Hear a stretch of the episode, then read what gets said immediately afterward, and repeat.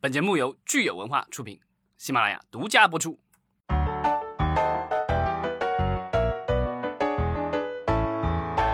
欢迎大家收听新一期的《影视观察者》，我是老张。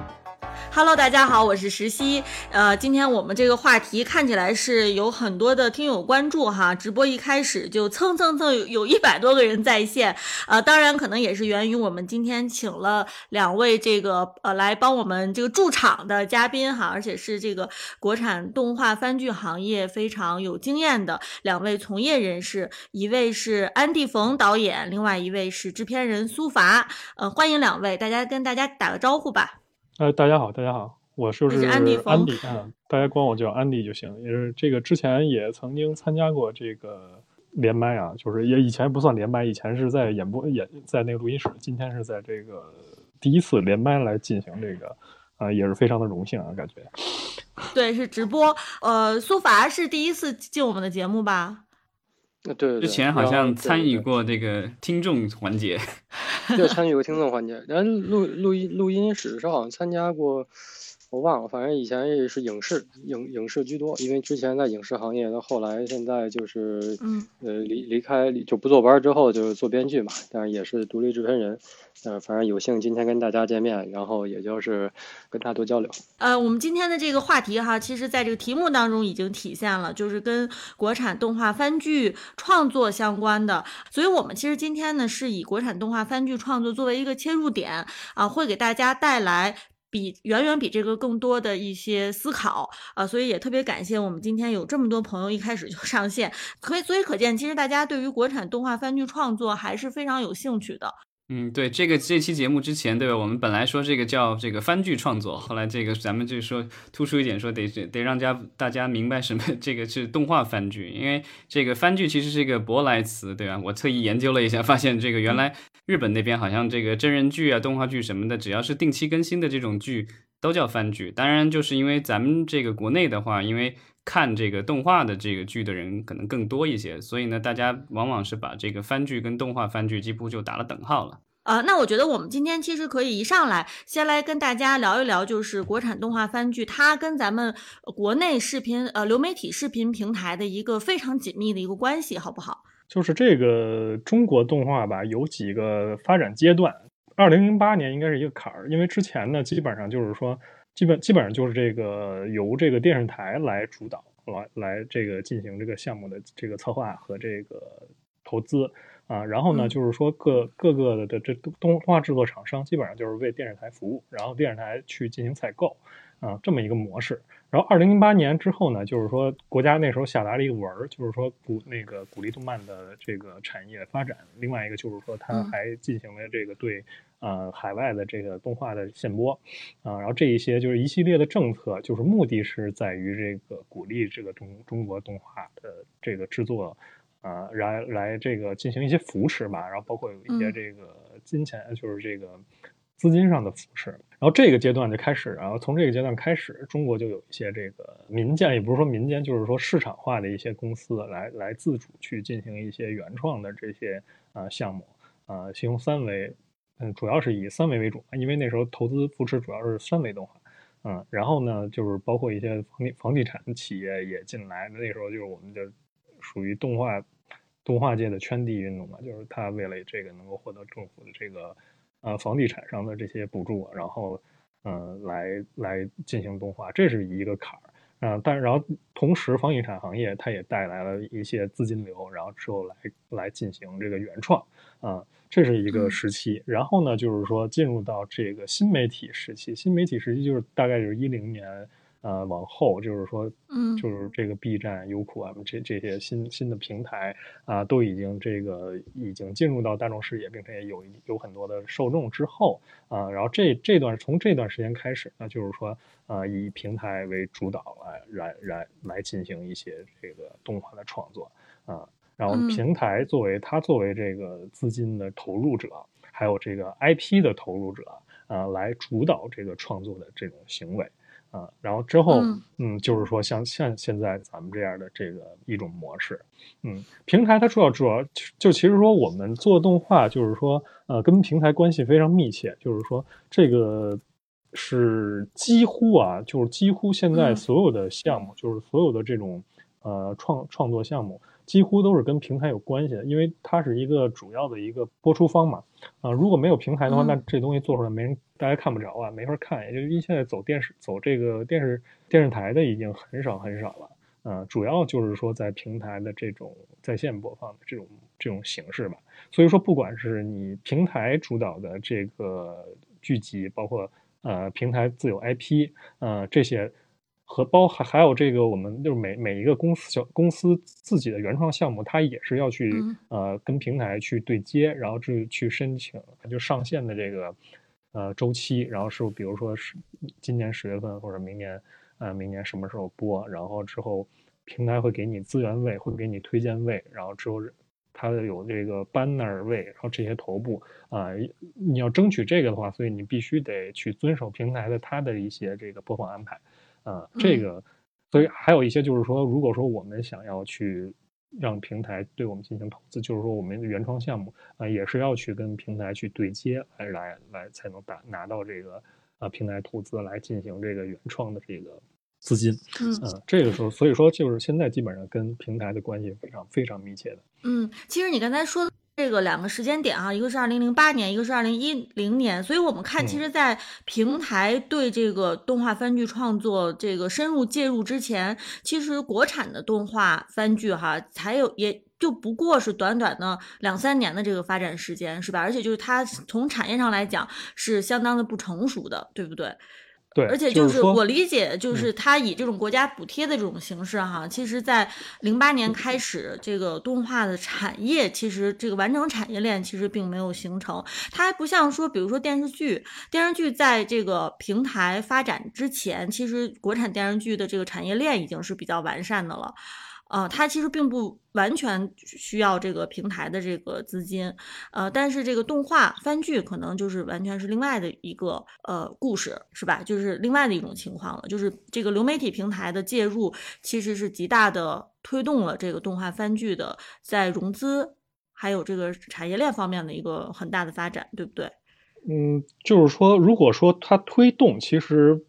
怎么说呢？就是说，它肯肯定是有一部分作用，就是平台对于这个动画的这种生产，就是投资它它的这一部分，呃，肯定是有一部分作用的。但是我觉我个人认为啊，就是从我个个人的观点上来说，就是动中国动画它已经到了一个地步，就是说市场它是有这些呃足够的需求在这儿的，就是平台去投资也好，然后包括房地产商来投资也好，包括其他的这个呃资本来进行来也也好，就是说动画这一它的发展呃是有客观客观性的，就是它是一个水到渠成的一个结果。然后呢嗯，平台就是说在这个过程中，它是属于呃去分这个市场蛋糕的人，就是他从他在你这个动画已经有了两年，就是这种这种国家的扶持，然后在你的动中国动画公司已经有一些成熟的这个公司的基础上，然后他过来进行这个产业收割的一个一个过程啊、所以说到现在为止，就是说平台基本上已经形形成了呃，在动画行业上，它对对动画行行业产业链儿，然后包括上游和下游呃的垄断。就是 IP IP 嗯从从从头来说，就是内容内容方、IP 方，然后资本方，然后之后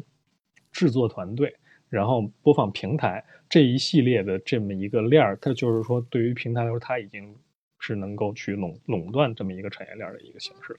嗯，嗯，对。然后我我我再插一句啊，因为平台它的一个基本属性就是说，它对于一天二十四小时，它不是一个线性的关系，它其实有很多序列可以替代，呃，就是这个电视频道它的这样一个属性，也就是说，它一天的时间严格来讲是无限的啊，它不用去排播，也不受广告时长的限制。那么所以嗯说是，其实它对于就是国国家其实是早从其实是从九十年代末二十年代初，其实既就已经是为了扶持国产动画，或者说做一些这个就是价值受价值观那个影响啊，然后它会限制一些境外的这个这个动画的进入啊，就像我们小时候看到的很多动画，其实是那个得益于那个时候才放宽政策，那现在其实是嗯很难在电视频道，甚至是从网络频频道看到那么多啊，然后就是堪称经典的动画吧。它其实你基本上现在只有 B 站，那其他的就都在都在扶持国产动画。也就是说是在早年间，其实是互联网平台它对于一个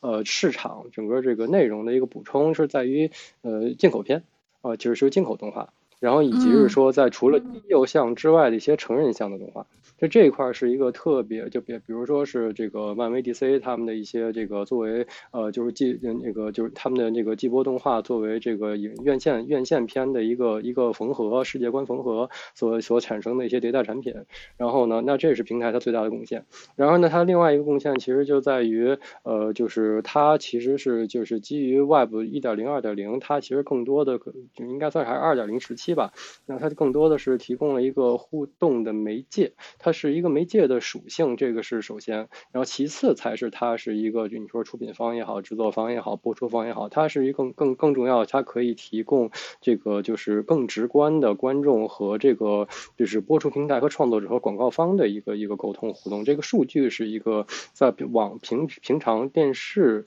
口电视台那边它的购片处无法反馈出来的，所以说这一点数据其实。给了这个购片处或者说它电视制作中心，呃，同样的职能啊，也就是在网络这边它不直播分离啊，在不直播分离的一个大前提下，它其实是给了它自己制作的这个一个一个怎么说呢？数据参照吧，然后它慢慢的就可以找到自己的一个方式，然后去钳制、去压榨、去剥削，这是我的一个基本观点。嗯，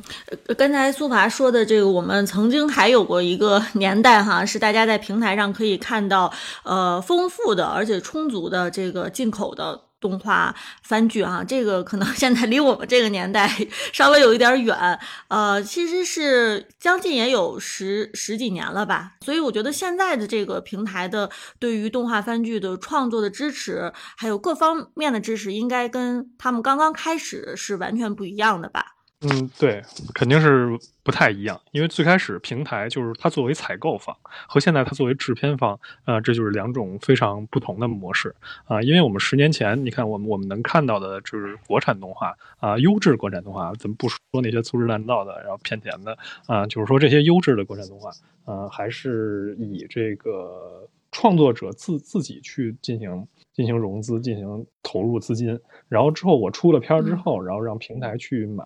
啊，所以说那个时候就是我们比较少看到，就是某个平台独播某某个怎么怎么着的这种剧。我们那时候那时候大多数都是全全网全网播放，全平台，包括那个《罗小黑战记》是不是就是这样创作出来的？我印象当中好像是，就是作者自己自己弄的。嗯嗯，对，《罗小黑创作战记》就是说他属于就是属于比较就是。呃，个人的这种创作行为，就是他和这呃公司行为还是不太一样啊。因为《罗小黑战记》它还是属于一个最最初还是属于一个个人创作的一个范畴。那个时候我们经经常能看到啊，包括这个呃有妖系投资的一些一些动画，就是说这个呃镇魂街还有这个魁拔这种类型的动画，就是它还是属于创作者去。呃，自己去进行进行这个募资啊，但是就是它不属于就是平台行为，然后平台只是承担了一个播放的这么一个呃这么一个角色，然后到了这个一五年或者一六年再往后，就是平台它在这个开始它的这个整体的大战略布局之后，就是说它开始进行对整个产业链进行布局之后，然后这个形式就会有有了一个比较大的变化，就它变成主要的这种。呃，投资方，然后制片方，就是作为平，就是平台来承担了这么一个角色，呃，这是相当不同的两个两个两个模式吧，嗯嗯，我这儿那个我在网上查了一下，有那个古朵有一个数据比较有意思，可以跟大家分享一下。他就说，二一年这个国漫的这个番剧，他说是上上新的数量是历年新高，有一百一十四部，比二零年二零年还是一一百部以下，九十一部，一九年只有七十四部，一八年是七十七部。然后在去年的这个一百一十四部里面的话，其实平台出品的占大多数，啊，腾讯的这个是最多的三十一部，然后 B 站是二十五部，然后优酷的话有十二部，爱奇艺是九部，就这个已经占了其中的大部分了。所以，我们看现在很明显哈，就是这个国产动漫番剧，它的这个格局，我们说基本上就像刚才那个安迪已经说了，就是被平台所垄断了。那么这种情况，其实对于我们创作者来说，到底意味着什么呢？就是跟平台这么紧密的一个合作，给创作者带来了什么？对于创作者来说，就是他从两个方面去考虑吧。一个就是说，对于一部分已经已经比较有名气的创作者来说，就是呃，他们会更容易获得获得资金，因为我的渠道已经很确定，而且很很稳定了。啊，然后而而且就是平台，它对这个内容是有大量的需求，它不是说我我只需要呃，像电视台，我可能一天就播一个小时。呃，平台它是属于这种二十四小时就是不间断的，你随时都都可以看的这种模式，所以它需要的是大量的内容。呃，但是呢，就是说，呃，对于另外一部分创作者来说，就是他他会被这个模式所限制住，因为他这个模式的呃产业链已经已经非常垄已经被垄断，已经非常稳定的情况下，呃，就是说你很难去进行一些个人项目的就是策划。呃，就是说你自己去去拿钱去投资，然后你你要去跟平台的自有 IP 去 PK 的这个情况情况下，你还想拿到平台的推荐位，想拿到平台的资源位，呃，然后他来给你推荐，其实这是一个非常困难的事。就是说，呃，其实，在很多很很久以前，就是说已经有了一个这种酒酒香就怕巷子深的这么一个这么情况了。啊，就是漫画，就是漫画也好，动画也好，就是说你在个人创作上，就是你得不到平台助力下，啊，你的这个这个作品扑街的情，扑街的可能性是非常大的。我觉得这这方面可能这个法总会比较有这个发言权一点，他对这个可能会更了解一点吧。嗯，那我我就我就简 也是简单说一下，我的个人个人观点也不讲全面，大家欢迎大家拍砖啊。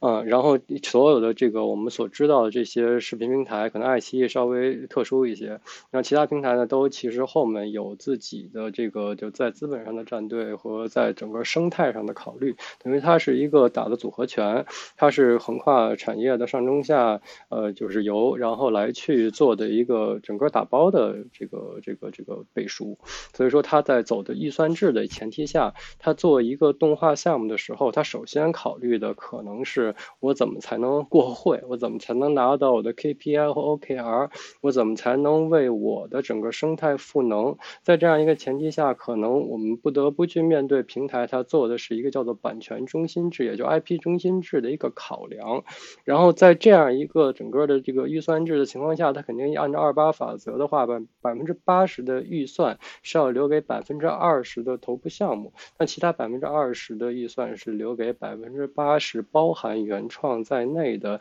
一些腰部、尾部项目啊，然后那那那接下来才就是我们的创作人员是不是在这个生态中有的放矢的一个实际情况。那如果说作为创作者的话，那首先他其实是在这个就是千其实是一个千军万马过过独木桥，而且我在在和一些其他其实是原本在体制内或者说给央视。做动画的编剧沟通过程中，我得到一个很残酷的现实，就是说。大家其实很难去怎么讲，就是适应目前的一个项目方，他对于一个基于数据、基于版权的一个要求，甚至是我认识一些可能拿活儿可能会比较多、不愁活儿的这个编剧，他是一年中可能要看几百万字的网文，然后再去出大概几万字的这个方案。呃，然后拿了一笔定金之后，后面也都是因为，嗯，不好说是战队问题，还是说其实是这个整个他们就是内部就制片方或者平台，他们对于一个，嗯，怎么讲？对一个项目预期的一个游移，嗯，或者说是整整个战略的一个变化，呃，所所所受到的影响，使得它其实付出和它所的收益其实并不产生正比。那我们所知道有一些其实编剧，当他非常熟悉这一套，到资源也到位的情况下，再再加上他可能在平台也有很优质的。怎么讲？就是伙伴，然后那他可能逐步的也都会往起往往上游去走。所以说，真正的创作者，他其实是在就其实有点像是在影视剧这个行业，有点像他其实完全考验的不一定是说他个人的这个创作的本领啊，其实就是不想就是不想当那个好导演的这个就是这个制片人不是好编剧，诸如诸如此类，他有这样一个不成文的话术，使得其实创作者他并不能完全以自己的呃就是个人技能。啊，就是单纯的一个一个一个技术蓝领，然后去获得好的收益，或者说在这个行业中生存下去，这是我所普遍知道的行业从业者、创主创人员所面临到一个尴尬处境。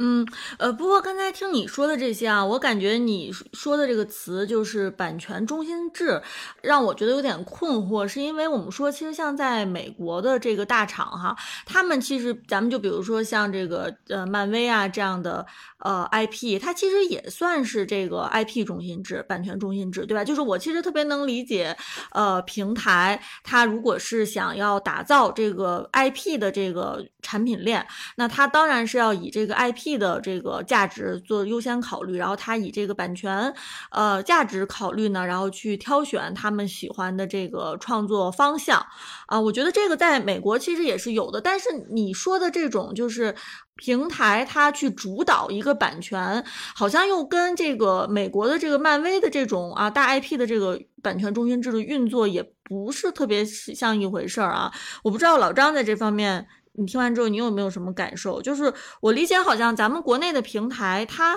不能叫这个版权中心制吧？好像也有点就是叫这个平台资本中心制，而不是一个完全的以这个版权的市场化是不是成功为最终目的。苏伐说的这个版权中心制这个词，好像跟他描述的这个平台的情况也不是能完全的对上。嗯，我觉得这个怎么说呢？就是。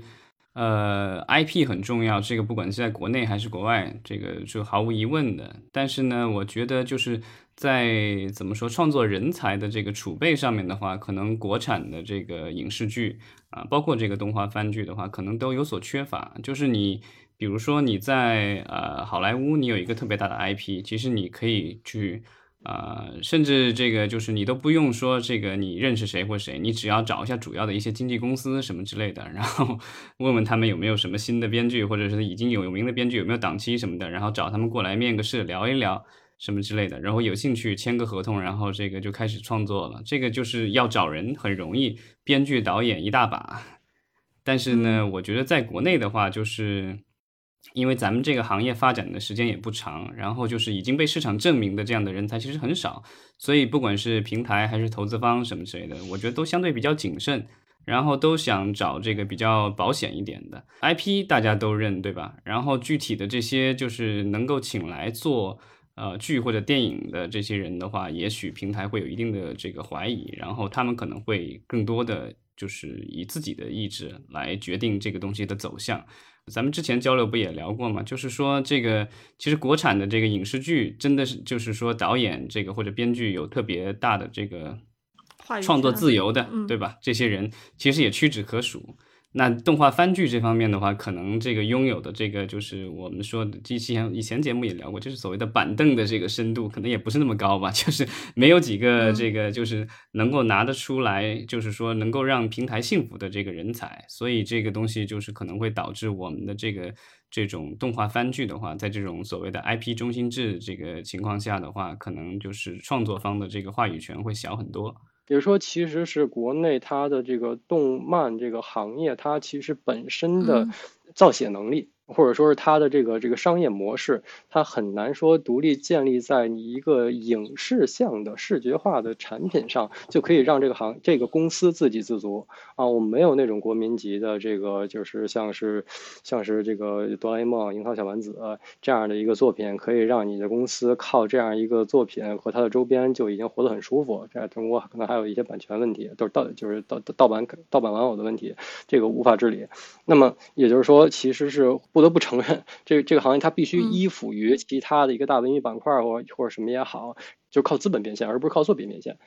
这样的话，那那那我们我们的公司就是都要围绕着说，我们既然没有办法靠一部单品来去盈利，那么我们就要去呃划水，我们就要去使呃使得它最终这个这个剩下的东西能够就能够让我过得舒舒服服啊。然后呢，既然平台买单，那么这块我也不用想太多。那大家不想放弃了一个精品化的思维，走了量产，或者说是说真正 对你像像是有些项目最终拿出来就跟一个毛坯房。一样，但是但是基本上他们都活得很舒服了，那我们又何苦于再去搞一个原创，再去搞一个精品呢？嗯，我听下来，我觉得这个问题的核心可能是在于说，呃，当这个平台决定要走这个大文娱路线啊，就是以版权为他们的这个项目的核心价值的时候呢，你要把这个版权把它能做成合格的这个动画番剧作品哈，这中间其实有很长的路要走，并且你需要一个核心的创作者去主导这个过程，但是呢。恰恰这个中间这个主导，呃，把它改编成动画番剧这个过程的人，现在可能他的话语权和自由度发挥空间是比较小的，呃，他没有得到平台的这个足够的尊重。那平台把足够的尊重给的是版权本身，但是怎么样去改编哈这个事情啊，这个流程和这个核心创作者，可能反而面临着这个发挥的空间被极度。挤压这个情，这个挤压这个情况是不是？呃，我觉得就是并不是说这个我的这个发挥空间被挤压这么一个单纯的问题啊，就是说，对，作为一个好作品，比如说我要做一个《诡秘之主》，或者我要做一个这个第一序列啊，这样作品，我觉得是完全 OK。就是说，交给我，我来导演的话，我觉得我很乐意去做，就是哪怕就是说他不给我什么啊创作空间去做，但是但是做完之后呢，这个东西呃，它火了也好，它不火也好啊，最终这个东西它不是沉淀在。我作为这个创作者，呃，作作为这个二次创作者的这个出品方身上，就是说，作为动画公司，或者说作为导演，或者作为编剧，呃，就是说，这个这个片子最终的这个呃价值，它不是沉淀在这些人身上，它是沉淀沉淀回肘子或者是呃乌贼身上，呃，它是这么一个情况，就是说我这个片儿火了。最后火的是《鬼迷之主》，而不是说我这公司。啊，我们可以看过，就是说，除除了玄像玄机或者是中影这些已经很啊时间比较长啊的这些公司之外，就是他的作品，他能沉淀到他自己公司本身的身上啊，是因为他他在这个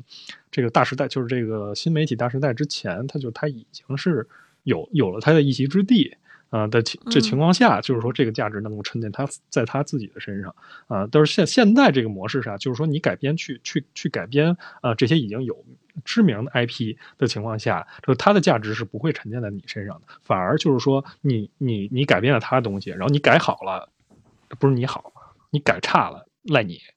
就是这么这么一个情况，嗯，那我觉得，呃，如果说到说创作者在跟平台合作的时候啊，可能面临的这个困境，呃，但是与此同时，其实我们也看到有一些比较成功的改编知名 IP 的这个番剧，比如说像《秦时明月》或者《斗罗大陆》这种，是吧？是现在呃市场上已经基本上被大家认可的这个番剧。那呃，你们怎么看待这种就是最后被市场？接受了的这个番剧改编呢，就以及他们背后的这个创作团队呢，就他们厉害，这个没没什么可说的。就本身玄机就是《斗罗大陆》也好，然后这个《秦时明月》也好，就是他们是经过很很长时间的这个摸索，就是在动画行业摸索，然后形成了自己稳稳定的团队、稳定的流程。然后他对这个，因为就是嗯，我们现在看，就是说，只有像玄机这样公司，他敢做年番啊，就是说他已经形成了非常。非常稳定的这种创作模式，就是这个包括团队也好，流程也好，然后这个呃稳定团队稳定，就是说我的主创人员，就是我的核心核心创作人员，他不会经常跳槽，不会跑，啊，不会到处溜达，然后这他不会说我做完这部片之后，他被被人高高薪挖走，就是说他不会经历现在就是他作为拳击这样体量公司，他已经不会经历这样的这样的一些事儿了。啊，当然可中间可能会有个别的啊，就是说，但是整体对于整体的这个公司的这种制作模式、创作模式来说，它是非常稳定的啊，这就这就使得就是它可以去啊去塑造自己的这种就是去进行自己的创作，它可以去和平台掰手腕，就是它不一定非得去依依靠平台来活着，就是说这种体量公司它不需要说这个我靠平台才能活着，它已经打出了自己的品牌、自己的厂牌的这么一个公司。啊，但是说这样的公司在中国其实非常少的啊，已经是嗯就可以说，你除了除了这个玄机啊、中影啊，包括这个若森像这样，除了除了这样的公司之外，你很少有公司能做到这种情况的。啊、就是他没法嗯保证，首先他他没法保证我我的项目是充足的，就是说我做完一个项目之后，我马上续上另外一个项目，然后保证我的团队能够稳定的进行。第二，他没没有办法保证我的团队里边人是稳定的，我可能这这个主创明天啪被人挖走了，然后后天又又又被挖走了一个人，这个团队可能经常经常会来回换。然后第三，他没有没有没有办法保证自己完整的制作流程，就是说他可能第一部片我的前一部片和 A A A 外包公司合作，然后第二部片和 B 外包公司合作，这两个公司可能是完全不一样的流程。就是说，他没法保证这个东西它是能够顺畅运行的。他可能因就因为选错一个外包，这公司 over 了，他的资金链就就就完全乱了。这是很有可能博弈硬化就是这个原因。嗯就这个原因解散，就是嗯他就是选错了一个外包，然后之后打乱了他整体的这资资金资金链布局，然后所有所有的影响了他他的这公司的所有项目，然后他就他就完完完蛋了，就是他的承承受能力也是非非常非常差对吧，就是这个危危机的这种这种承受能力也是非常差的。所以我就我能理解成就是说，围绕 IP 来做这个动画番剧公司的话，成功率要比做原创要高得多，是吗？呃，也不能说是这个，就是嗯嗯，怎么讲成功率？因为你其实你看现在 B 站特别火的这个这个玲珑，嗯、人人家也是搞原创，就是成功率好一下成百分之百了，大家都想搞，然后资本也都就就非常追高。但我我我个人是觉得，首先你要有这个就是就是你的这个资本方和你的管理层和你下面的这个创作团队和你外部的一些资源都要先要齐，要认可我们到底一个初衷是什么。比如说，我们就是想做自己的 IP，然后呢，我们全网通发，然后最后把所有的版权拿到我们自己手里头，然后是你爱买不买，就是我们自己认就行。啊。那还是说这事情呢，我就是说我就想就是在这个工业上，然后是这个生产，然后让我的这个徒子徒孙能够一直有饭吃，呃，然后我我的水平又不差，然后呢，我就是做一般的这种这个网文改编，我做的比一般公司好，然后呢，我的这个输出稳定啊，然后还是特别值得信赖的流水线工作流供应商啊，那就是大家想好了一个策略之后，然后再就放手去干，就我觉得成功率都很像。啊，然后也也其实搞原创很难啊。那在这个层面上，确实如这个老张说的，那就我们我们我们接活儿，我们去做做那个改翻，那是不是可能成功率高一些？呃，但是呢，如果说你对自己创作创作能力很有信心，并且你在一个风口上，比如说你在科幻风口上你做科幻，你在甜宠风口上你做了甜宠啊，那那你在在这个就主旋律的那个风口上你做了一个主旋律啊，那这个事情呢，那成功概率可能我个人觉得你你只要做的不差，你基本上成功概率就是百分之百。那但是这个事情我们没有办法去去复制以前上一个风口的经验，所以说我我觉得不一定说真的去做这个改编，它的这个成功率就会更高。但是不做原创，但呃就是想要做长线的制作公司或者说是动画的这个出品方，它的存活率。我相信这个就是 还是还是有原创能力，并且是有原创初心，在这个做改改编的同时，能有留一部分的这个产能，或者说是它的这个资金留给这个自己呃这个原创的 IP 的公司，可能它的存活概率会更高。因为就是说，不是所有的动画嗯公司它的目的都是一样的，就是有些公司我就是他就是想做原想做原创，有些公司他就不在乎我是不是做原创，这个就是分人，就是我也就是接触过很多这公司啊，就是说有的公司我就说我就想接个活儿，然后能能够踏踏实实就是做做搞制作，然后能能做下去，这是 OK 的，我觉得。但是有一些公司他就是想做原创。啊，包括他有一些野心，就是他想在这个市场蛋糕里分到分到更大的这个这这个份额，啊，包括他想跟这个平台就是更多的更深入合作，啊，而且有些他是就是接受了平台的投资，然后之后他被资本绑架，他不得不得不去做，呃，很多就是情况情况是不一样的，就是说成功概率对于对于对于这些公司来说，它都是它什么样是算属于成功的？就是说你像这个。有一些公司，它光接呃光接 CG，它就能接到手软，它就根本没有必要去做呃去做这个番剧，番剧的这个这个利润率还低，嗯、他为什么不去做 CG？他觉得 CG 他赚的更多，这就对于他对于他来说，他能稳稳定接到呃鹅鹅厂的这个这个 CG，对于他来说，他就就是成功了。那有些人他就是像像不思凡，他就是我就是想做原创，嗯我就是想做自己的东西。那那他做出来了，他花了八百万做出了大护法，那他就牛逼了，他就他就受到了这个资本的这个青睐，那他就成功。对，对每对于每个人来说，就是成功的这个标准其实不一样的。就是说，我们要做原创和去去拿这个平台的 IP 来改编，我觉得这个不是一个评价一个成不成功的一个标准吧。嗯。嗯，呃，不过听起来就是，无论是刚才你们说的玲珑哈，还是这个大护法的这个呃导演布思凡，他们做原创的前提肯定是必须要有一笔资金的。当然，不管这个资金是多是少是少哈，像你刚才说的这个大护法可能是几百万的这个体量，那玲珑可能就是上亿的这个体量了。但是就是说，这些原创的资金肯定还是要有渠道来的，呃，因为你如果不靠平台。那么你就要 想别的办法去融资，对吧？那我觉得可能，呃，像现在我们处在一个这个经济可能比较复杂的一个形势之下，那给到这个动画番剧原创的这个资金，可能也是少的可怜，而且是越来越少。因为我们说，其实玲珑和大护法在刚开始做的时候，其实已经是离现在至少都肯定都是疫疫情前的事情了，至少离现在都四五年的时间了。我们近五年来，好像这个在这个番番剧原创方面，其实资金投入也是一个资金来源吧，其实也是一个呃很大的问题，对不对？嗯，原创现在就是资资金来说，最近就是近五年已经很难了，就是你的原创基本上基本上很难得到平台的支持，就是说，嗯。就是说，平台对于它的自有 IP 肯定是支持支持的这个力度是最大的。那它为什么要再再要塑造一个东西来跟它的自有 IP 去去竞争呢？竞争这个市场呢？这平台它它其实它对你你的这种个人创作，其实你非常是是一种持一种不能说打压吧，就是它它是持一种不支持的态度。啊，实际上就是，除非你是像玲珑这种，我靠，我就砸了一亿下去，我就是弄弄出一个来，大家我放到哪儿，大家都说好，呃，都都都叫牛逼的这么一个东西，嗯，就是至少制作上啊，制我是说制作上，就是说我一眼看上去这这东西就牛逼。那除了这种这种这样类型的作品来说，你你想拿你的原创去平台拉投资，就是说现在其实他对这个这种这种模式是非常苛刻的一种行为，就是说你可能需要。做到，出到美术，然后出到样片儿，然后包括出你的成片出了出了百分之多少了，呃，他才会去考虑对你进行投资。但是你能够做做到这个程度，你又何必去拉平台投资呢？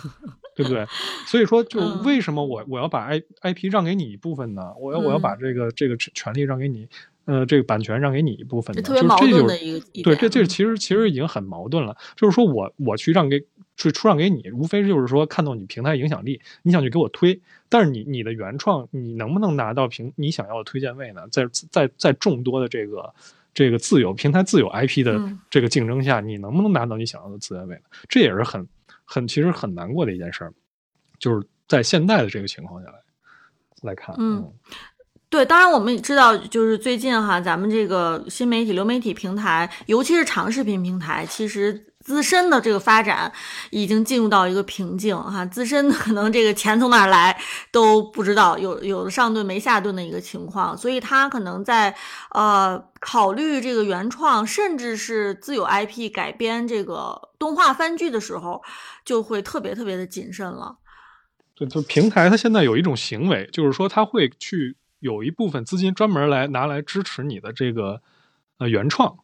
为什么呢？因为他想收割你，就是说。就是他的目的并不是在于我，我想，我想获得一个好的 IP，我想获得一个好的作品。他目的是我想把你全部都垄断在我的旗下。他是出于这么样一个一个目的去做这件事儿。嗯，那我不知道，嗯，我不知道，就是国外的流媒体平台，老张了不了解，是不是也有这种情况啊？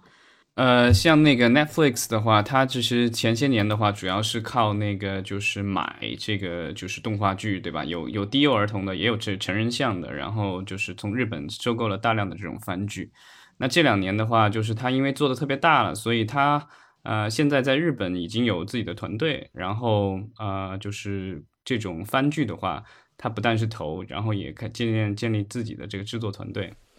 包括在美国，他现在已经有了自己的这个 in house 的这个内部的这种动画制作人员了，所以这个慢慢的他也是要这个就是自己要做起来，然后跟咱们这个可能比咱们国内的这个优爱腾平台可能这个走得更远。就是早几年这个 Netflix 就收购过一家那个漫画公司，其实就拿过来要做剧嘛，他也要想打造自己的剧呃宇宙，有真人的，当然也有动画的，所以这方面他一直是在这个布局的。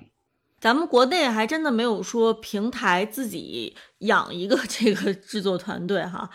啊，对，国内其实这种情况，它它并没有必要去，而且它这个会有一个关联交易的嫌疑，所以说它其实是只要是参投成成为它生态中的一部分就够了。啊，这个毕毕竟它有有一些其他的这种这个应该算是金融或者说是财务上的风险，它需要去把控啊。但是其实是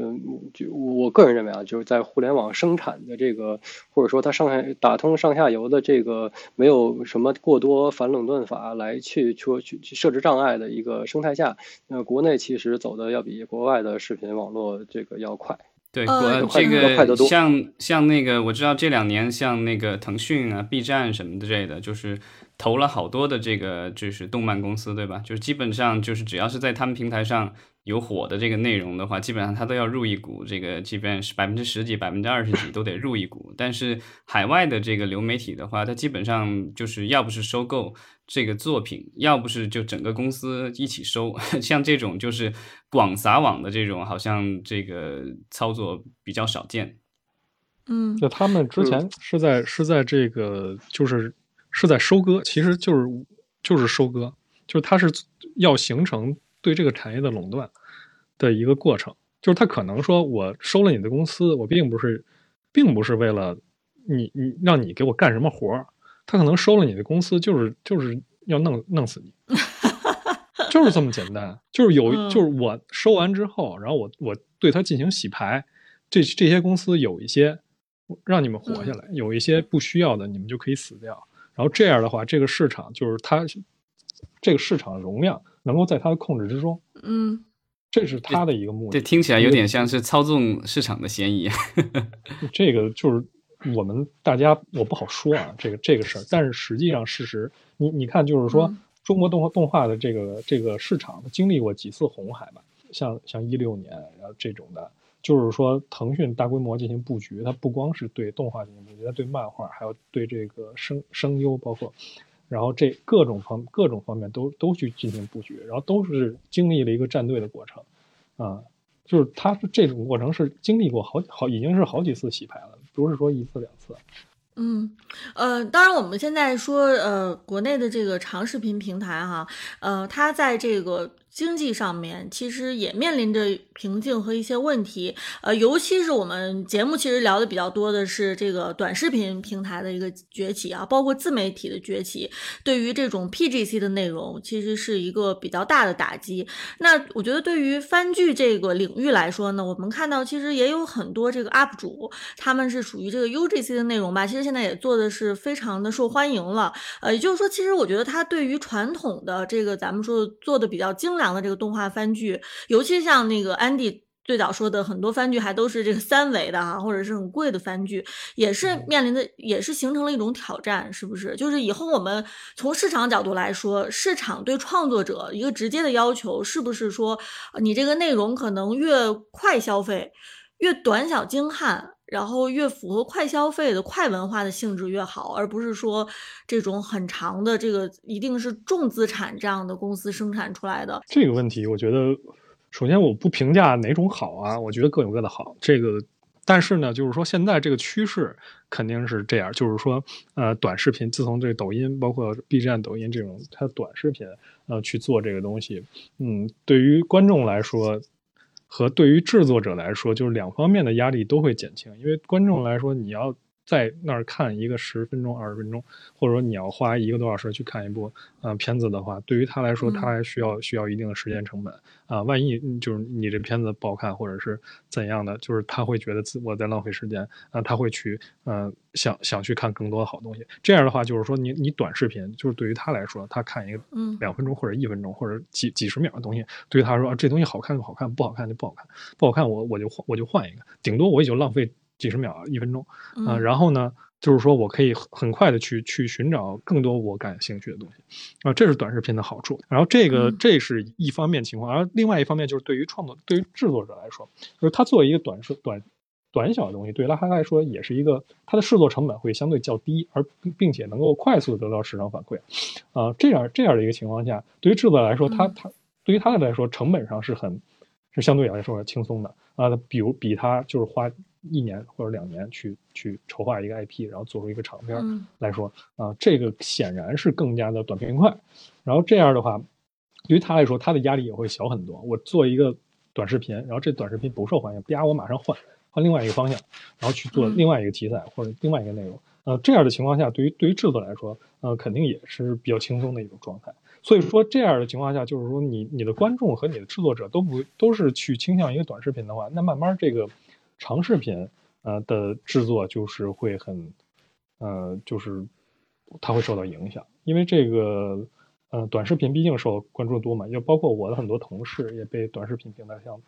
字节或者是这个一些做就想做短视频的这个公司去挖走了，啊，然后他们就不会去来做长视频，嗯，啊，这样的话人才就是相当于其实其实你看就是比如说都叫动画，啊，可能 Flash。然后这些火柴人或者是这些东西，它都是动画，对不对？但是实际上它不是同一个行业。对，我就补充一下，因为这个不同的赛道，在我看来，就是可能到不一定严重到短视频跟长视频这两个不同的行业，但是它一定是不同的赛道。那不同的赛道，如果说都作为这种这个流媒体或者说是这个网络媒体，它这个媒介的形式来出现的话，那么可能是就是你能够留存、存活、转化，你才会有后面对于公司而言、对平台而言更好的商机。那么，因为因为其实大家在在在不管是做真人剧还是做这个动动画番剧，它其实那个 CP 感或者人设非常重要。那么大家这个创作的习惯其实是，呃，就是。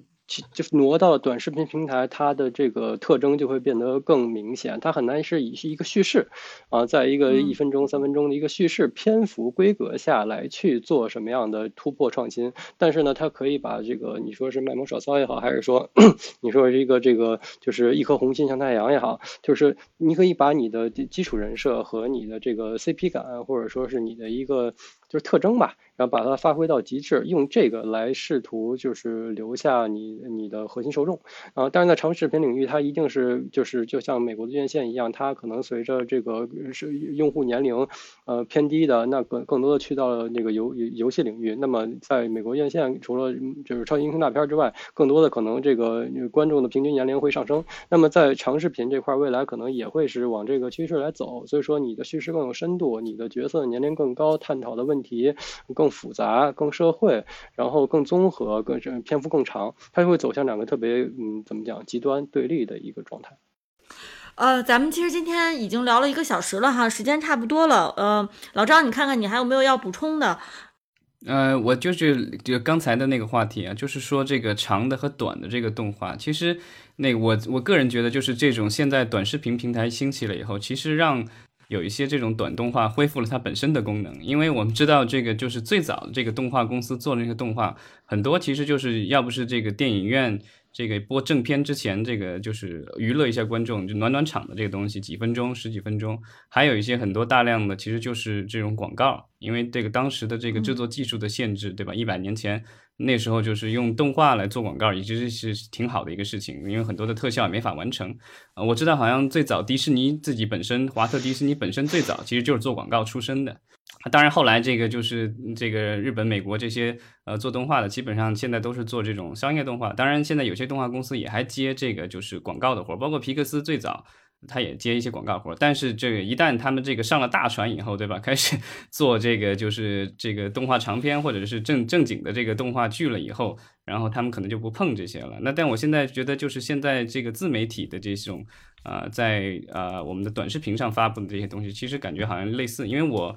本身我有时候会刷这个抖音，我经常刷到一个，其实就那个叫什么“我是不白痴”的那个账号。然后他那个其实就是每一分每一集就是一两分钟，然后介绍美食这个知识的这个东西。然后现在开始也带货了，甚至已经有这个他自己本身呃冠名的和赞助的一些这个商品在卖。这个就是他已经把他的变现模式完全就改变了，就是完全走这个网红路线的这个就是变现。啊，所以这跟这个咱们的这个就是呃传统的这种动画番剧，或者是跟咱们在这个优爱腾上面的这种动画番剧什么的感觉，它就很不一样了。嗯，行，我觉得我们今天其实呃聊的内容哈已经差不多了，咱们可以跟听友互动一下，看看听友们还有什么问题。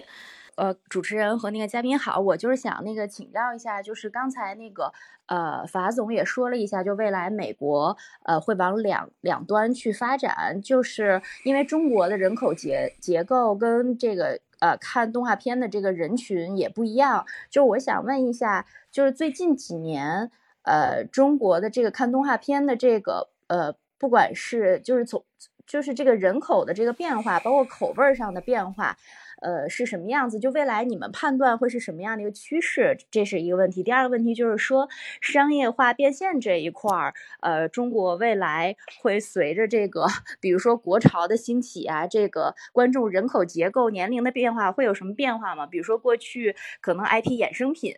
呃，是是是一个方式，呃，那未来就是呃。呃，那个内容本身什么的，就是商业化、商业变现的方式和这个，呃，观影的这个口味，呃，会未来会有什么分享一下吗？谢谢。嗯，就是先说这个，就是这随着年年龄年龄的分层啊，嗯，就未来的动画的题材和受众分层，我个人就是就是没有觉得会有一个很本质上的。变化，因为其实是动漫相对而言，嗯，就是它还是一个比较小众，尤其二次元，它是一个比较小众的一个一个圈子，你根本就没有办法去跟文创啊，去跟那个新基建啊，去跟这个什么民生去相相相媲美。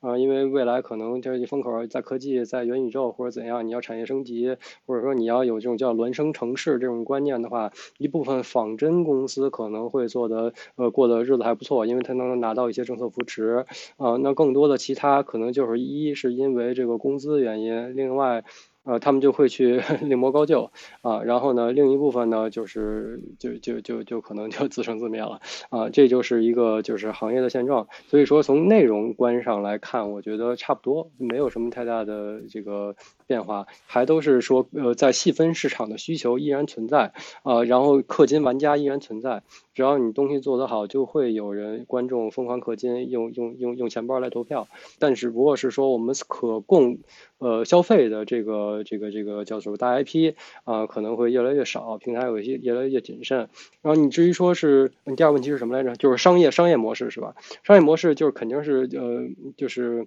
嗯比较势利的讲啊，风口在哪儿你往哪儿靠啊。你如果说风口就就在就就在玩具。啊，就就就是整个你的这个就是低龄，或或者说，因为现现在像三四五六胎马上就要政策都要开放了，这是一个特别好的消息。那么大家就要消费啊，家长就要氪金。那那这种层面，那或者是奥飞奥飞模式就是未来最最有可能的，大家动画都当广告片广告片来做也也不错，也挺好。那还你不知道我的回答能不能让你满意？谢谢，我听下来就是一个是那个奥飞，就是日本万代那条路，还有一个就是可能大量的人才就会跑到这个。呃，数字藏品公司啊，或者是元宇宙公司，或者是这个呃，这个虚拟人公司去了。嗯，其实就是你你要提到 NFT 这个就还蛮有意思的，它就是说现现现在就其实来自于当代艺术嘛。那现在它其实美术就可以脱离开已有的一些固化的生态链，使自己成为头部，然后把自己的资产直接变现。那么未来在整个动画行业中，是不是声优有这个机会呢？啊，就变成了虚拟乐队，他们就这声音采样就又值钱了呢？啊，反正就是机会还都在，那只不过大家得是先去赌它，在这个 风口还没有到的时候先进。去，在大家都不认为他能够赚钱的时候，你先扎进去。那么，我认为可能下一个这个就是就是就是可能会被大家跪舔的公司就是你了。那谢谢。呃，咱们今天其实时间差不多了，然后大家到咱们影视观察者的呃。专辑简介可以看到我们这个群的呃听友群的二维码，大家扫码，然后可以进入到我们一个非常小的听友群啊。大家平时互动还是挺频繁的啊。就是大家记得这个，如果点了我们节目的链接的话，关注一下我们的节目，经常听一听。好，特别感谢两位嘉宾，也感谢这个听友上来跟我们互动。咱们以后可以呃时不时的来看一看这个国产动画的发展如何。谢谢两位主持人谢谢大家的收听嗯。嗯好拜拜。拜拜。